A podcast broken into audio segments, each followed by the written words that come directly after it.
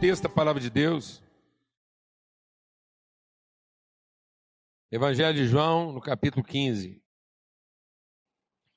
Diz assim: Eu sou a videira verdadeira, meu pai é o agricultor. Toda vara que em mim dá fruto, ele a corta. E toda vara que dá fruto, ele a limpa, para que dê mais fruto ainda. Vocês já estão limpos pela palavra que vos tenho falado. Permaneçam em mim, e eu permanecerei em vocês. Como a vara de si mesma não pode dar fruto se não permanecer na videira, assim também vocês, se não permanecerem em mim. Eu sou a videira, vocês são as varas. Quem permanece em mim e eu nele, esse dá muito fruto, porque sem mim vocês não podem fazer nada. Quem não permanece em mim é lançado fora, como a vara, e seca. Tais varas são recolhidas e lançadas no fogo e queimadas. Se vocês permanecerem em mim e as minhas palavras permanecerem em vocês, vocês vão pedir tudo o que quiserem, vos será feito. Nisso é glorificado meu Pai, que vocês deem muito fruto, e assim serão meus discípulos. Como o Pai me amou, assim também eu amei vocês. Permaneçam no meu amor. Se guardarem os meus mandamentos, permanecerão no meu amor do mesmo modo que eu tenho guardado os mandamentos do meu Pai e permaneço no seu amor. Essas coisas vos tenho dito para que o meu gozo permaneça em vocês e o vosso gozo, a vossa alegria, seja completa. O meu mandamento é esse: que vocês amem uns aos outros, assim como eu vos amei. Ninguém tem maior amor do que esse, de dar a vida pelos seus amigos. Vocês são meus amigos, se fizerem o que eu vos mando. Já não chamo vocês de servos, porque o servo não sabe o que faz o seu senhor. Mas tenho chamado vocês de amigos, porque tudo quanto ouvi do meu Pai vos dei a conhecer. Vocês não me escolheram a mim, mas eu é que escolhi vocês. E eu destinei, eu designei vocês para que vocês vão e deem fruto, e o vosso fruto permaneça. A fim de que tudo quanto vocês pedirem a meu Pai, ele conceda a vocês. Isso eu vos mando, que vocês amem uns aos outros. Amém. Graças a Deus. Amém. Amados, a gente está vivendo um tempo de muita realização, de muito empreendedorismo. A humanidade talvez nunca tenha disponibilizado de tanto recurso para empreender, para realizar tudo que o homem quer e pensa. É, não há limites, não há limites para aquilo que é o empreendedorismo humano, aquilo que é a nossa capacidade de, de usinar, né, de, de transformar, de produzir, de realizar. Coisas inimagináveis, né? Estão se tornando hoje assim corriqueiras.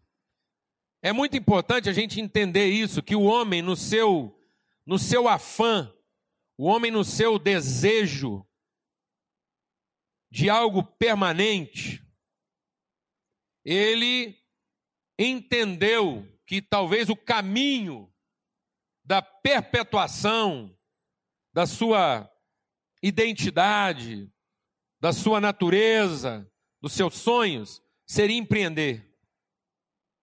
Tanto é verdade que esse, esse foi o mote de Babel. O que, que motivou o homem a reunir toda a sua força, toda a sua capacidade produtiva e empreendedora para construir uma torre que representasse um obelisco, um marco, um sinal da sua competência, da sua virilidade, do seu empreendedorismo, e que essa torre pudesse representar para gerações futuras a sua passagem.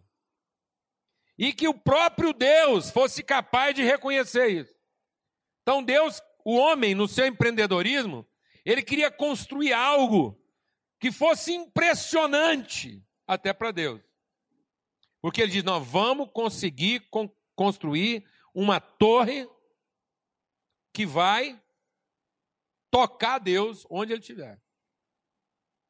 Então, amados, nós vamos fazendo até da nossa própria espiritualidade um canteiro de empreendedorismo.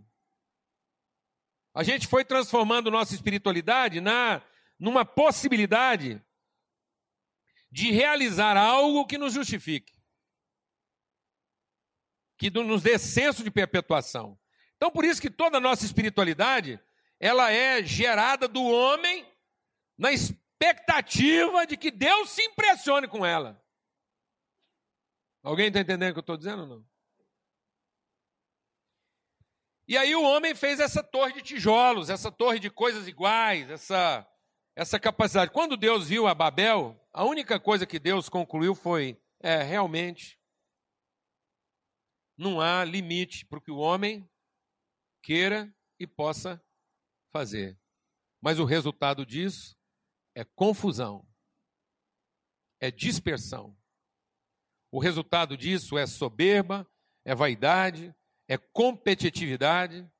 O resultado disso é que, ao fim desse empreendedorismo todo, ninguém consegue mais entender o que o outro está falando, ninguém consegue mais ter paciência um com o outro, ninguém consegue ficar no mesmo lugar que o outro está, porque todo mundo fica grande demais e os espaços ficam pequenos demais para convivência.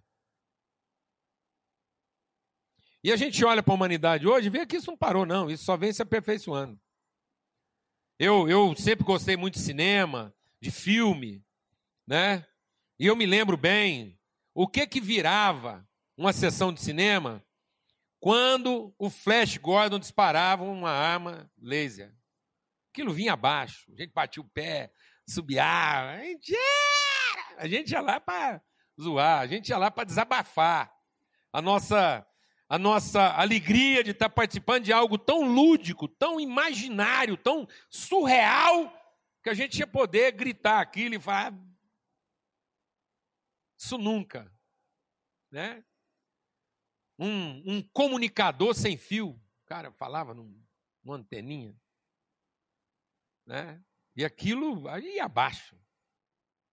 Aí eu fico pensando, amado, os caras que um dia fizeram aquilo, o cara que pensou em fazer um negócio, escrever um negócio daquele. Quanto de brincadeira, de chacota que aquele cara não aguentou. Todo mundo queria saber qual a erva que ele estava fumando hoje. Quem já viu, às vezes, na televisão, né? Aqueles campeonatos ridículos que o cara punha lá uma prancha em cima de um lago para tentar voar, o cara pulando um precipício, vinha numa bicicletinha, batendo asa para pular, e aí todo mundo em volta rindo, rindo para morrer daquele estúpido, daquele curto-circuitado, porque aquilo só podia estar curto-circuitado. Aquilo caiu no banheiro, bateu a cabeça, ninguém viu, e ele saiu de lá com a ideia daquela. Um passarinho mecanizado que ia pular de um, de um, de um precipício, e todo mundo ficava torcendo, até torcendo para aquilo não dar certo, o cara o cara está até lá no chão.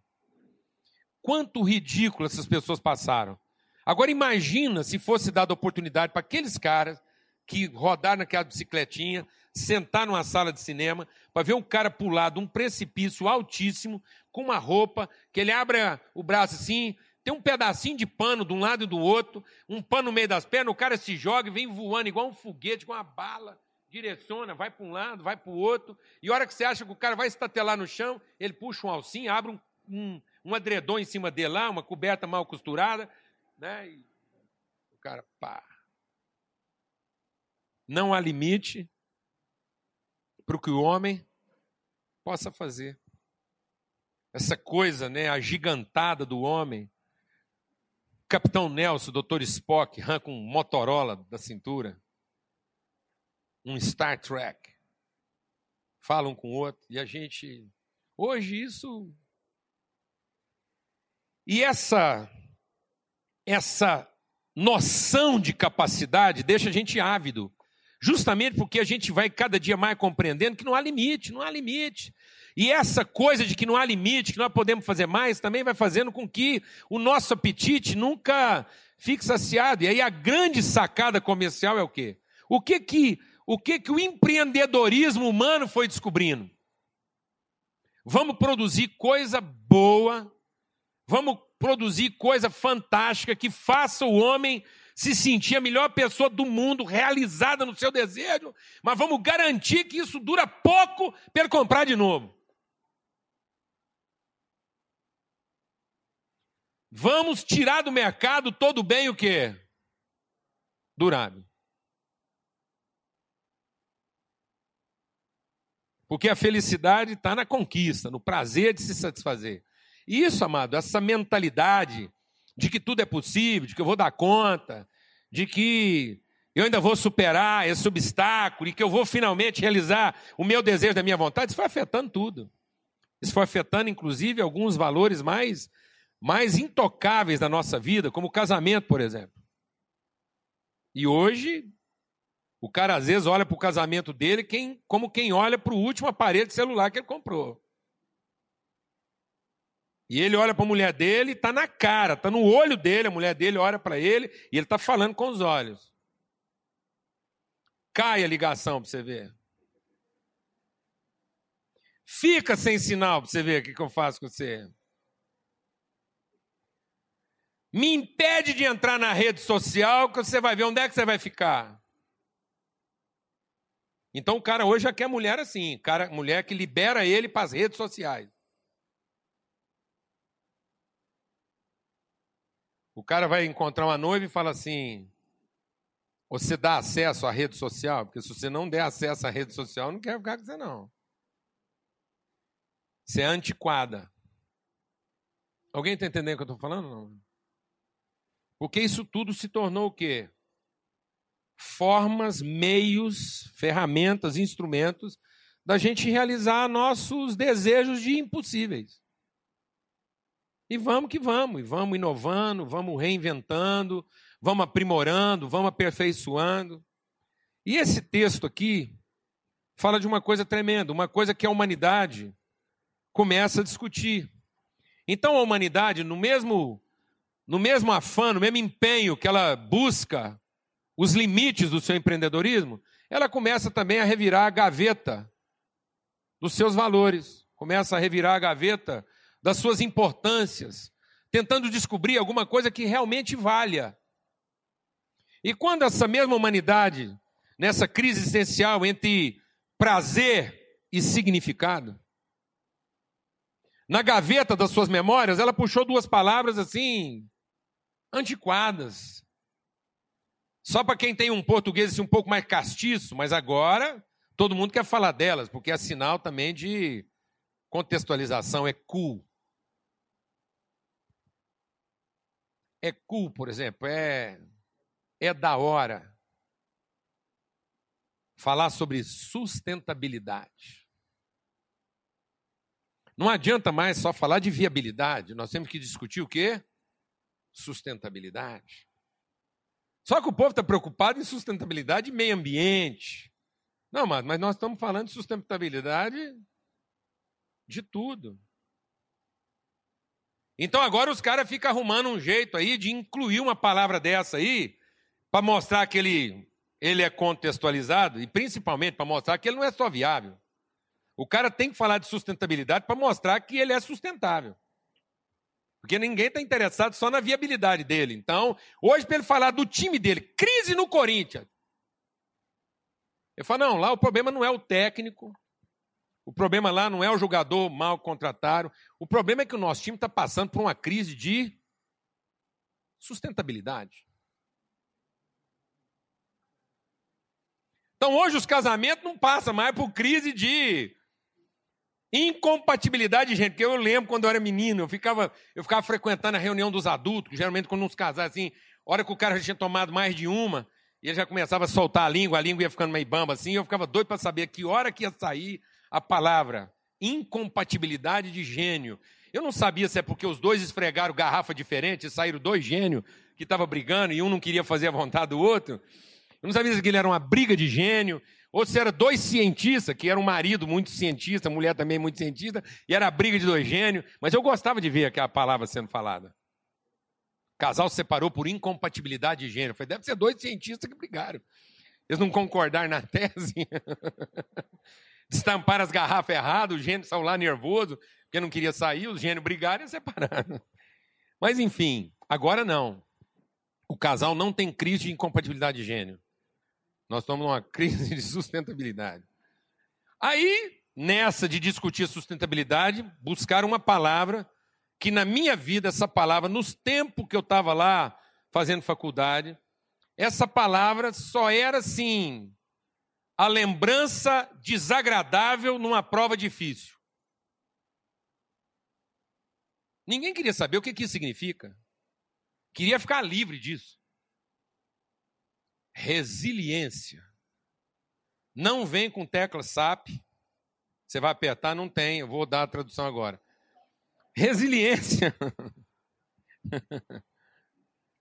Resiliência é a forma e o trabalho que se faz no sentido de reunir condições, características, aspectos. Isso foi herdado da física. É a forma como você vai desenvolvendo características e aspectos que dão o que, amado? Continuidade, sustentabilidade nos processos. Então é a capacidade de permanecer sem sofrer corrupção de natureza e finalidade. Certo ou não? Então, agora, quando um casal briga, estão com a crise de sustentabilidade, e eles só estão precisando desenvolver o quê? Um tratamento de resiliência. A crise do meu time é só uma crise de sustentabilidade, mas agora entrou uma equipe lá que vai fazer uma leitura de resiliência e desenvolver lá um programa resiliente de correção da crise. Aí, se você falar nessas línguas, eu vou te falar um negócio. Você está. você está cool. Você está cool. Não vai falar que o seu time está em crise porque o técnico não presta. E nem que ele está contratando um jogador novo porque vai pagar melhor.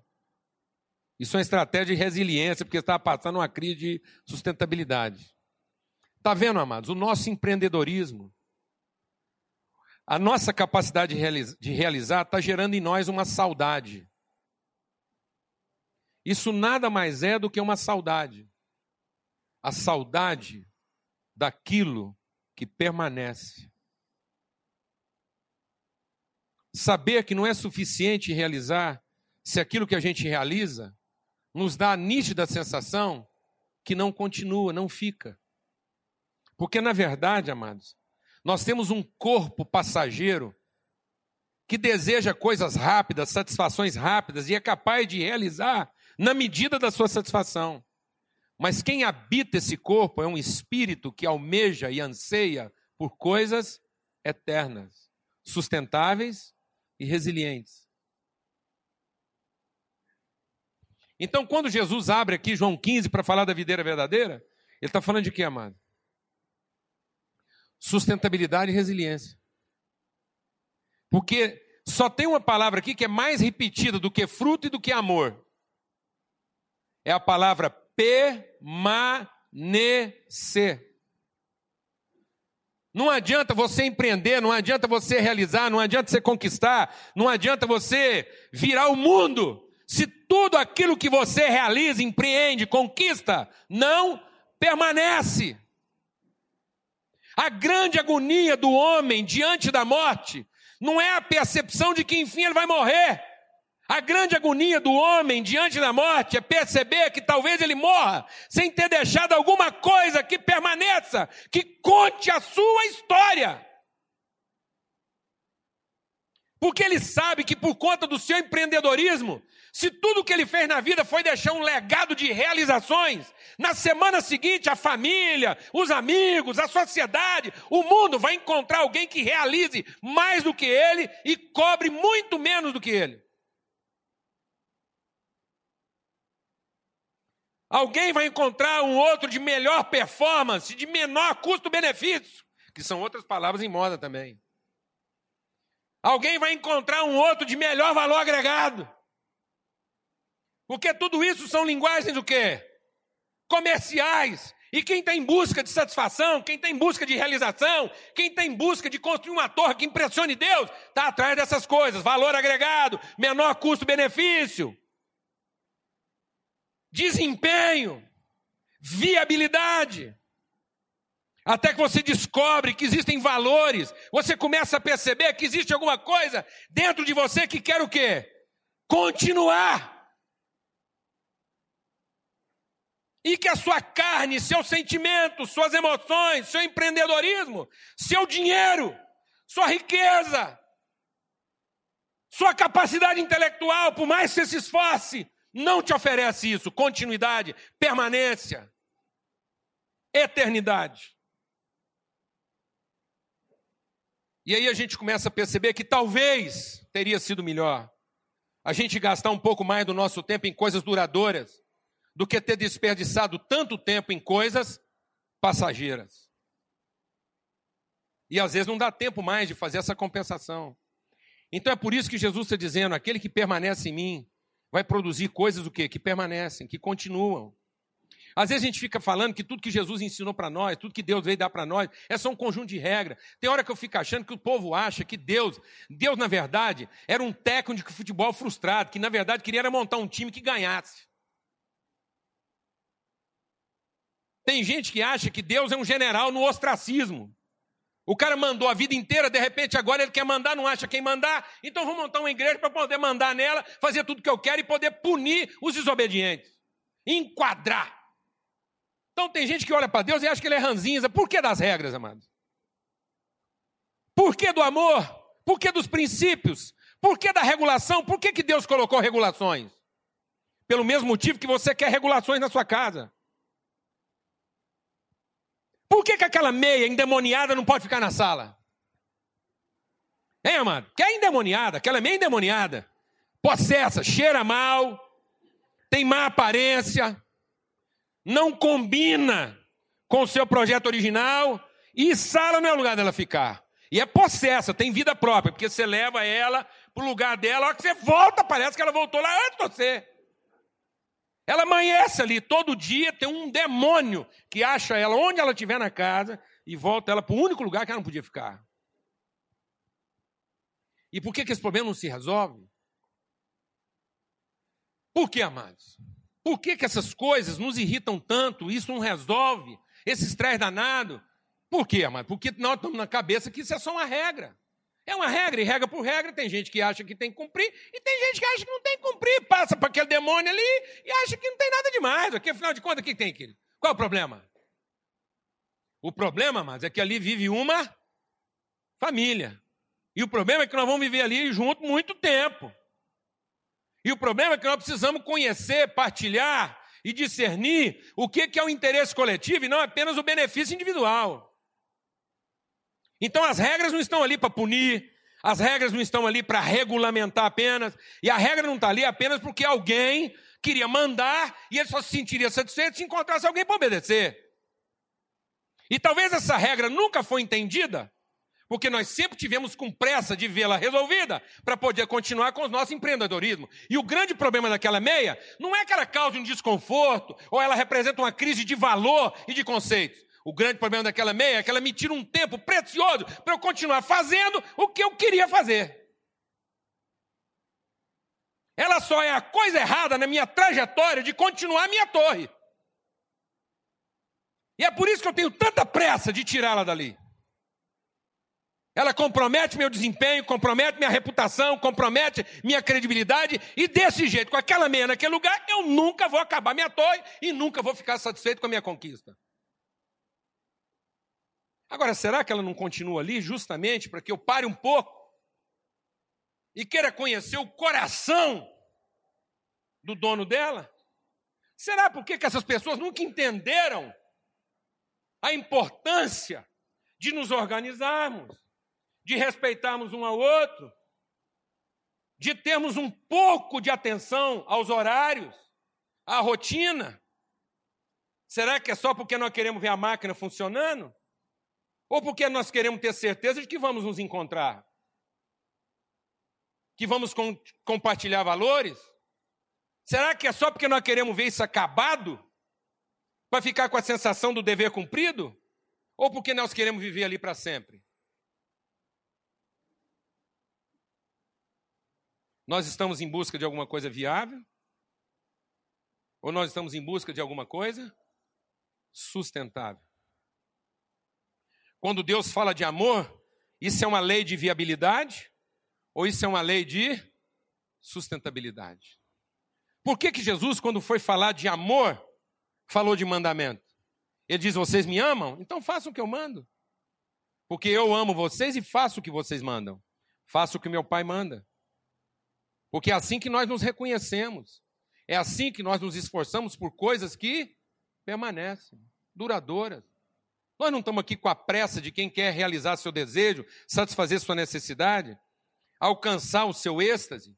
Nós não estamos aqui para nos utilizarmos uns dos outros para viabilizar nossas expectativas. Nós estamos aqui para nos conhecer, para repartir tempo, para respeitar os processos, o ritmo, o tempo, a percepção. Nós não estamos aqui apenas para ser sinceros no nosso desejo de realização, nós estamos aqui também para sermos sensíveis nos processos que vão levar a essas realizações.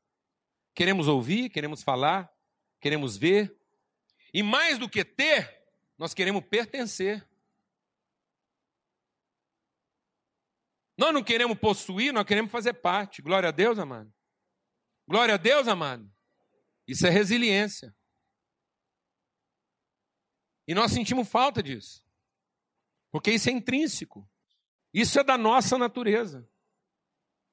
E aí a gente começa a achar que ah, a oração, a fé, a palavra, para que, que é isso? Para que, que é isso? Isso é um código.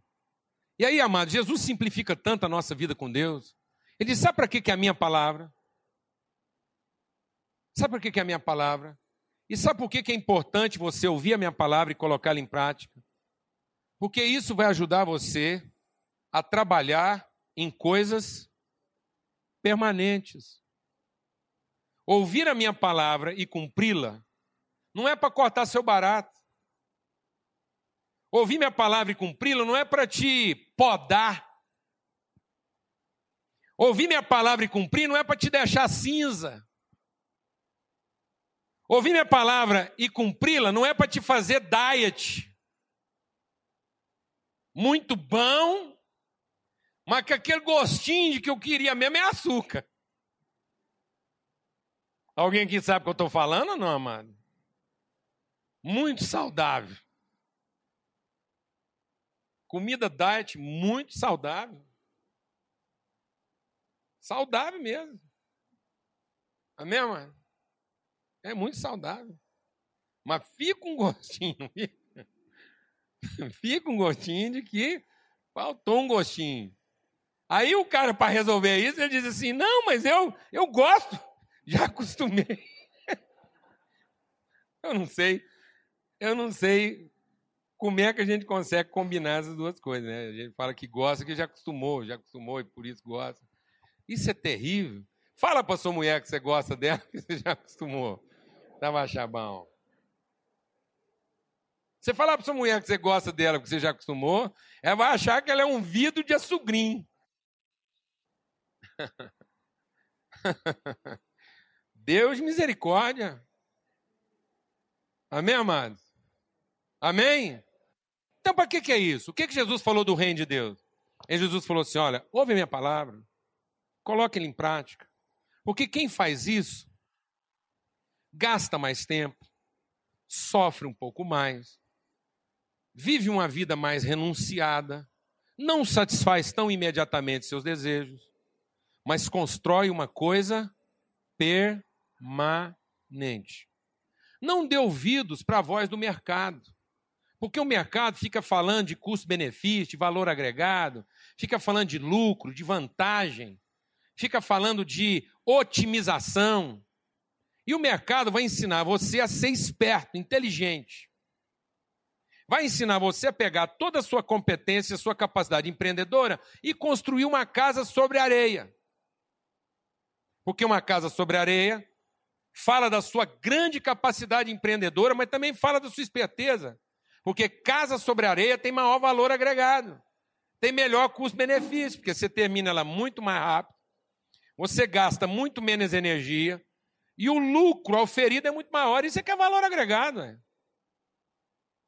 Você gastou menos tempo, fez a mesma casa, terminou mais rápido, gastou menos e entrega com a vantagem, ela vai cair, daqui a pouco você pode vender outra. Isso para o mercado é fantástico. Ela cai, você pede desculpa, enfrenta um processo, ninguém hoje está preocupado com reputação mesmo. Logo você paga umas propinas, te põe aí em liberdade condicional, você remonta a empresa, cria um laranja, monta outro negócio. Põe alguém para te representar, fecha outro contrato, está vendendo casa que cai aí, fantástico. Você pensa se todo mundo inventar de fazer casa que não cai. Sua empresa está frita, daqui a pouco ninguém está fazendo casa mais. Né? Vai ser bandido. Vai ser esperto. Cria uma personalidade jurídica aqui, vende um trem que é rápido, dá dinheiro, gasta pouco serviço, não tem suor e é garantido que vai cair. Daqui a pouco você abre o CPF, ninguém está preocupado, você pagando, todo mundo te convida para as festas. Rico, ninguém tem dificuldade de convidar para a festa. Pobre é complicado, mas rico. No instantinho o povo esqueceu, você está no mercado de novo. Vendendo suas casas rápidas. Agora, põe sua família para viver lá dentro. Então, isso está acontecendo, amado. As pessoas desenvolveram um estilo de vidas que encheu a vida delas de satisfação, mas é um estilo de vida que elas não cabem dentro. E com o passar do tempo, elas descobriram que estão fora daquilo que elas realizaram, porque elas mesmas não confiam no que fizeram. Então, o que Jesus ensinou para nós? A seguir regras? Não, amado. A seguir princípios. A talvez não querer ser tão rápido. Às vezes não querer ter um lucro tão grande. Às vezes não querer ter tanta vantagem. Mas quando terminar, saber que construiu uma coisa que permanece. Você está envolvido em coisas que permanecem. Suas ambições, seus planos, seus sonhos são de coisas que permanecem. Sua energia está sendo gasta no que é duradouro.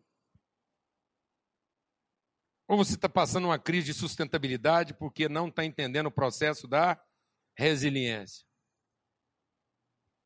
E eu queria terminar essa reflexão lendo o que está lá no Salmo 1. Porque, de novo, não é de regras, não é de dogmas, não é de ritos. Deus nunca quis oferecer para nós um rito, um dogma. Aliás, quando Deus fala através do profeta Isaías, ele diz assim: o problema que eu tenho com vocês é que todo princípio que eu entrego para vocês, vocês transformam ele em preceito. Nós temos a capacidade de Deus entregar para nós um princípio de relacionamento, de vida, de comunhão. A gente é capaz de transformar isso em quê? Uma regra, nua e crua. Cumpre, não cumpre, obedece, não obedece e achando que Deus vai vir conversar conosco para tratar uma questão de quê? De acerto de contas. Que Deus está interessado em acertar as contas com a gente. Saber onde é que nós causamos prejuízo para poder repor. Que repor o quê? Que não repor?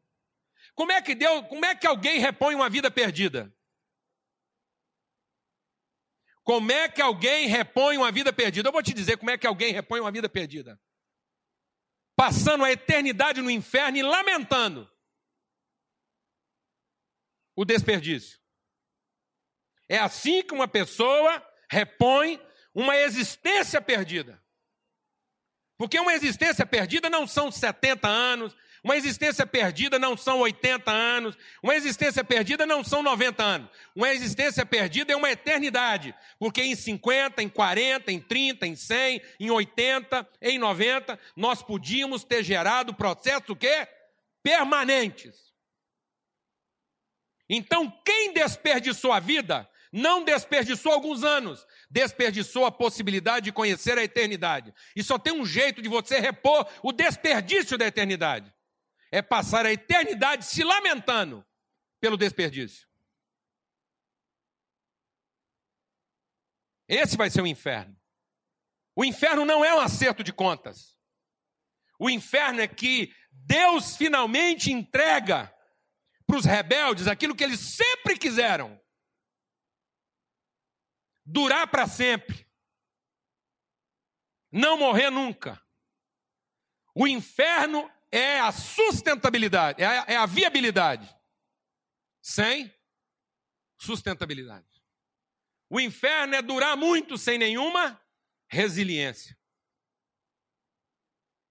É existir sem valor. É uma existência sem nenhuma relevância. Então o que, que diz aqui no Salmo 1? Por que as nações. Desculpa. Aqui está no Salmo 2. Felizes, aqui está falando de felicidade. Felizes são aqueles que não se deixam levar pelos conselhos dos maus. Esse povo que fica te dando conselho, vai rápido. Pula processo. Isso não é importante. Deixa para lá. Que não seguem o exemplo dos que não querem saber de Deus. Que não se juntam com os que zombam de tudo o que é santo. Tem gente que zomba de tudo que é santo. Rapaz, a vida é para ser desfrutada. A vida é para gozar, a vida é para ser feliz. A vida é tão curta. Quem disse que a vida é curta? Quem disse para você que a vida é curta? A vida é eterna, mano. Não existe vida curta. A vida é eterna.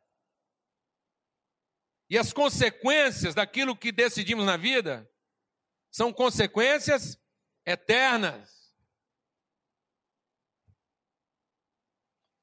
Pelo contrário, os homens que são felizes são aqueles que têm prazer na lei do Senhor. Nessa lei meditam de dia e de noite.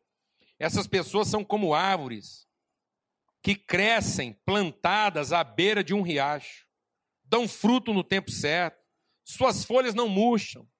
Assim, tudo que essas pessoas fazem permanece. Amém, meus irmãos? Agora veja a desgraça do rebelde, do ímpio. Ele diz assim: o mesmo não acontece com os ímpios, o mesmo não acontece com os rebeldes. A vida deles é como a palha que o vento leva. Sabe qual é o grande mal da incredulidade?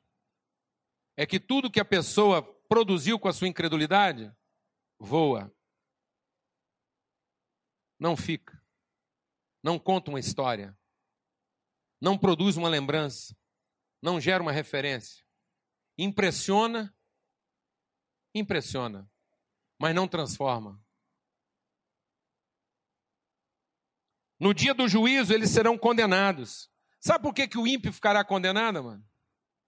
porque ele estará de mãos vazias. Ele não gerou nada da vida.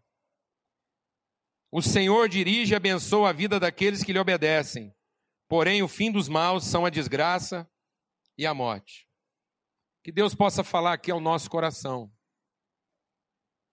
Para a gente finalmente, assim, entender o que, que isso representa na nossa vida. Eu já contei essa história aqui antes, mas queria dar esse testemunho de novo, porque é uma coisa muito simples. Quando eu e a Lana nos casamos,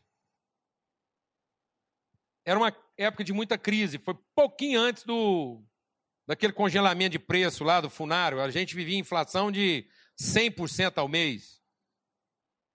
Tem gente aqui que nem sonha o que pode significar isso. Gente aqui que tem menos de 20 anos de idade, nem imagina o que é uma inflação de 100% ao mês.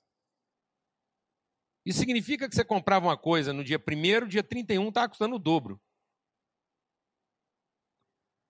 Então, nessa época, a gente ganhou muito presente. Muito presente. A gente tinha muita amiga, ganhou muito presente, mas a crise estava braba, nós só ganhamos enfeite. Foi só porta-retrato, abajur e cachorro. Minha casa parecia uma loja de, de presente, um, Armarim. Armarim não é um armário pequeno, armarim é uma loja de vender essas coisinhas. Então, era impressionante. Era impressionante, amada. Eu conto isso, o povo não acredita, mas quando eu fui ter a minha primeira refeição, nós voltamos da lua de mel, voltando da lua de mel, minha primeira refeição, enquanto a Lana fazia o almoço, eu fui no armazém da esquina comprar os pratos. Não ganhei prato. O faqueiro que eu ganhei é daqueles que. Eles é tão fininho assim que você saber que o cabo virou faca, é porque deram uma amassadinha nele. Aí ele dá uma amassada, depois na prensa aí. Você sabe que dali para frente é faca, dali para trás é cabo. Não podia forçar muito, não. Aquilo, nem pensar numa faca daquela virou uma chave de fenda. Nunca. Não ia dar certo. Abrir uma lata com um garfo daquele, tentar furar uma lata de azeite era perder todos os garfos. Aquilo não dá para adaptar nada. E foi nessa situação. E eu lembro que foi tanto cachipô e coisa que o cesto de lixo do meu banheiro era um cachipô. Eu não tive coragem de colocar cachipô no banheiro social com medo de quem deu ir lá em casa visitar, ir lá no banheiro, ver lá que aquilo estava guardando imundície, e eu... Então, no meu quarto eu punha, mas lá no outro eu comprei um cestinho, mas o resto era cachipô para todo lado. Um dia eu cheguei em casa, a Lana estava alterada. Pensa uma mulher alterada, pensa uma mulher que não cabia na caixa. E o Paulo Neto chorando, agarrado nela, eu entrei na porta, aquilo estava assim meio confuso, porque toda hora tinha gente em casa, com mesa, igreja, conselhamento, era um, uma folia, e a gente tendo que dar conta de tudo, sem ajudante, que negócio. E a gente trabalhava muito. Naquela época eu tinha a firma de engenharia, tocava uma, uma propriedade rural, eu e ela inventamos de montar uma loja, tinha uma loja, e eu ainda mexia com hortigranjeiro, tinha que entregar leite e produto no Ceará. Eu nem lembro, eu não sei. Então, que eu penso mais para trás, assim, não sei. A gente estava com as placas coladas que não viu o que estava acontecendo. E plantando igreja, e a coisa comendo, era até de madrugada, igreja, gente. Então eu cheguei em casa, a Lana estava nervosa. Aí eu, como bom homem, que nisso o homem ele vem escolado, né? O homem sabe fazer aquela pergunta de quem sabe exatamente o que está acontecendo, quer dar a impressão que não sabe, para deixar bem claro que não tem nada com aquilo. É? Rapaz, que faculdade foi que nós fizemos para aprender a fazer esse tipo de pergunta? Eu abro a porta, aquela confusão toda, a Lana lá, vermelha, eu viro para ela e falo assim: o que está acontecendo aqui? Não, isso é de matar, isso é de matar. Isso, isso, se não fosse assim, logo no começo do casamento, pode acabar com a relação, mano. E aí, fala, ah, não tem condição, negócio. Aí eu, a casa é muito difícil de cuidar, porque aquilo era enfeite para todo lado. Pensa limpar aquele negócio todo dia, é trágico. Aí eu abri, era num terceiro andar, eu fui abrindo a janela tudo do apartamento. Ela falou: o que, você está fazendo? Eu falei: nós vamos acabar com esse problema aqui é hoje. Nós vamos julgar esses enfeites, esses bibelô, esses abajures, esses cachipô, tudo fora e vamos ter uma vida fácil de limpar. Amém, mano? Ela falou: não, não, não, não, que aí ela gosta das coisas muito bem arrumadinhas. Aí nós não julgamos pela janela, mas nós embrulhamos tudo de novo e começamos a dar de presente. Bem espalhado, da longe. Para não correr o risco de, em vez de dar, tá devolvendo. Então, a gente procurou lembrar direitinho. E pronto. Em alguns meses, minha casa voltou a ser sustentável. Amém, amado? Aleluia? Porque fomos gastar tempo naquilo que é permanente. E não ficar pulindo louça, mano. Amém. Nome de Jesus. Nome de Jesus. Às vezes você mostra lá a vitrine da sua existência, e tudo que está colocado na vitrine da sua existência é só louça para espanar. E a família inteira tendo que tomar o maior cuidado de não quebrar nada daquilo. Um filho não pode pôr a mão, uma visita não pode pôr a mão, aquilo fica trancado para todo mundo admirar a sua competência, admirar a sua capacidade, admirar seu poder de realização. Mas a primeira coisa que a família quer fazer com aquilo depois que você vai embora é transformar aquilo em bem sustentável. É transformar a sua viabilidade em sustentabilidade. Amém? Foi por isso que Jesus nos ensinou a sua palavra. Foi por isso que Deus mandou o filho dele na terra para morrer a nossa natureza humana e revelar a nossa natureza divina. Para matar a nossa sede de viabilidade e nos revelar nossa condição de sustentabilidade para pôr fim de uma vez por todas ao que era passageiro e nos revelar as coisas eternas. Para que a sua casa esteja edificada sobre valores eternos. Para que os seus projetos sejam a partir de ambições eternas. Para que as suas relações tenham na sua vida teor eterno, permanente. Para que você saiba que você está investindo todo o seu tempo, toda a sua energia, toda a sua criatividade em alguma coisa que vai permanecer. Que você não está apenas né, gerando um resultado, mas você está gerando um processo. Amém, amado? Nós vamos ter uma palavra de oração. Queria orar, mas sabe assim, você pensa bem o que que o conselho dos ímpios tem feito conosco? Eu mexi um pouco com produção rural, lá com a fazenda, mexi um pouco lá com, com produção agrícola, bem pouco, mas pude experimentar muita coisa. E eu vi o tanto que você é pressionado, por exemplo, a otimizar. Tudo tem que otimizar. Então, o que é uma otimização? Otimização é uma mula. A mula é um ser otimizado. O que é uma mula? A mula é uma combinação de cavalo com jumento. Você pega toda a flexibilidade, o porte, a velocidade, a mobilidade, o desempenho de um cavalo e cruza isso com a rusticidade, a resistência, o baixo custo, o valor agregado de um jumento. Você produz uma mula. A mula é melhor do que um cavalo e melhor do que um jumento. Em termos de capacidade de trabalho, de realização, em termos de viabilidade, é a mula. Só que a mula tem um problema, ela não é resiliente, ela não é sustentável. Porque ela é híbrida.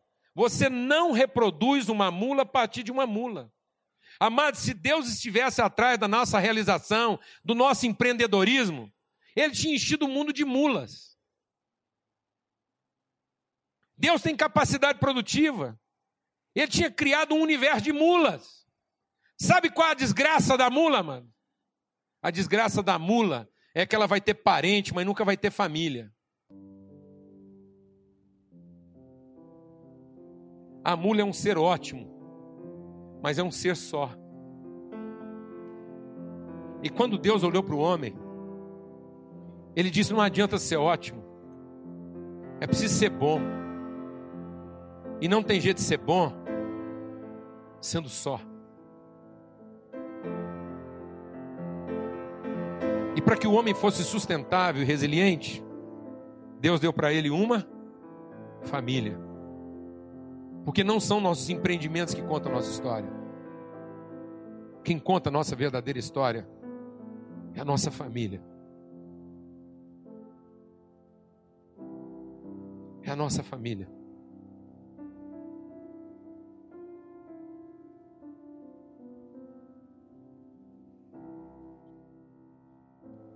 Senhor Deus de graça e misericórdia, hoje é o domingo da ressurreição, é o domingo da reconciliação, e nós queremos ser reconciliados contigo e conosco.